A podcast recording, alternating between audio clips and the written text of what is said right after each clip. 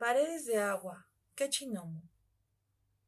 Empieza con una foto de Calo. Aquí se está dejando crecer las cejas, hasta que se le encarnan, y aquí también. Un chico no ve cómo te rompe el corazón. Él, ciudadano. Tú, extranjera, a solo centímetros de él.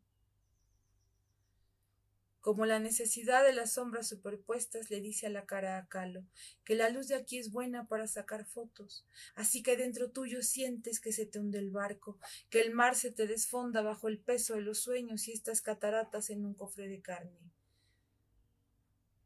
Algunos días se levantan tanto esas paredes que es imposible no sentir lo que eres o lo que ves.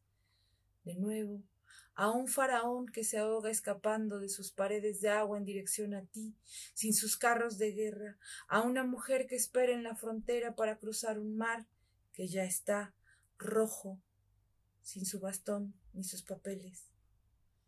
Aquí lo puedes ver tan cerca de la extensión de tu propia sombra que sabes lo que se siente. Todas las cavernas del silencio de un cuerpo, paredes de agua.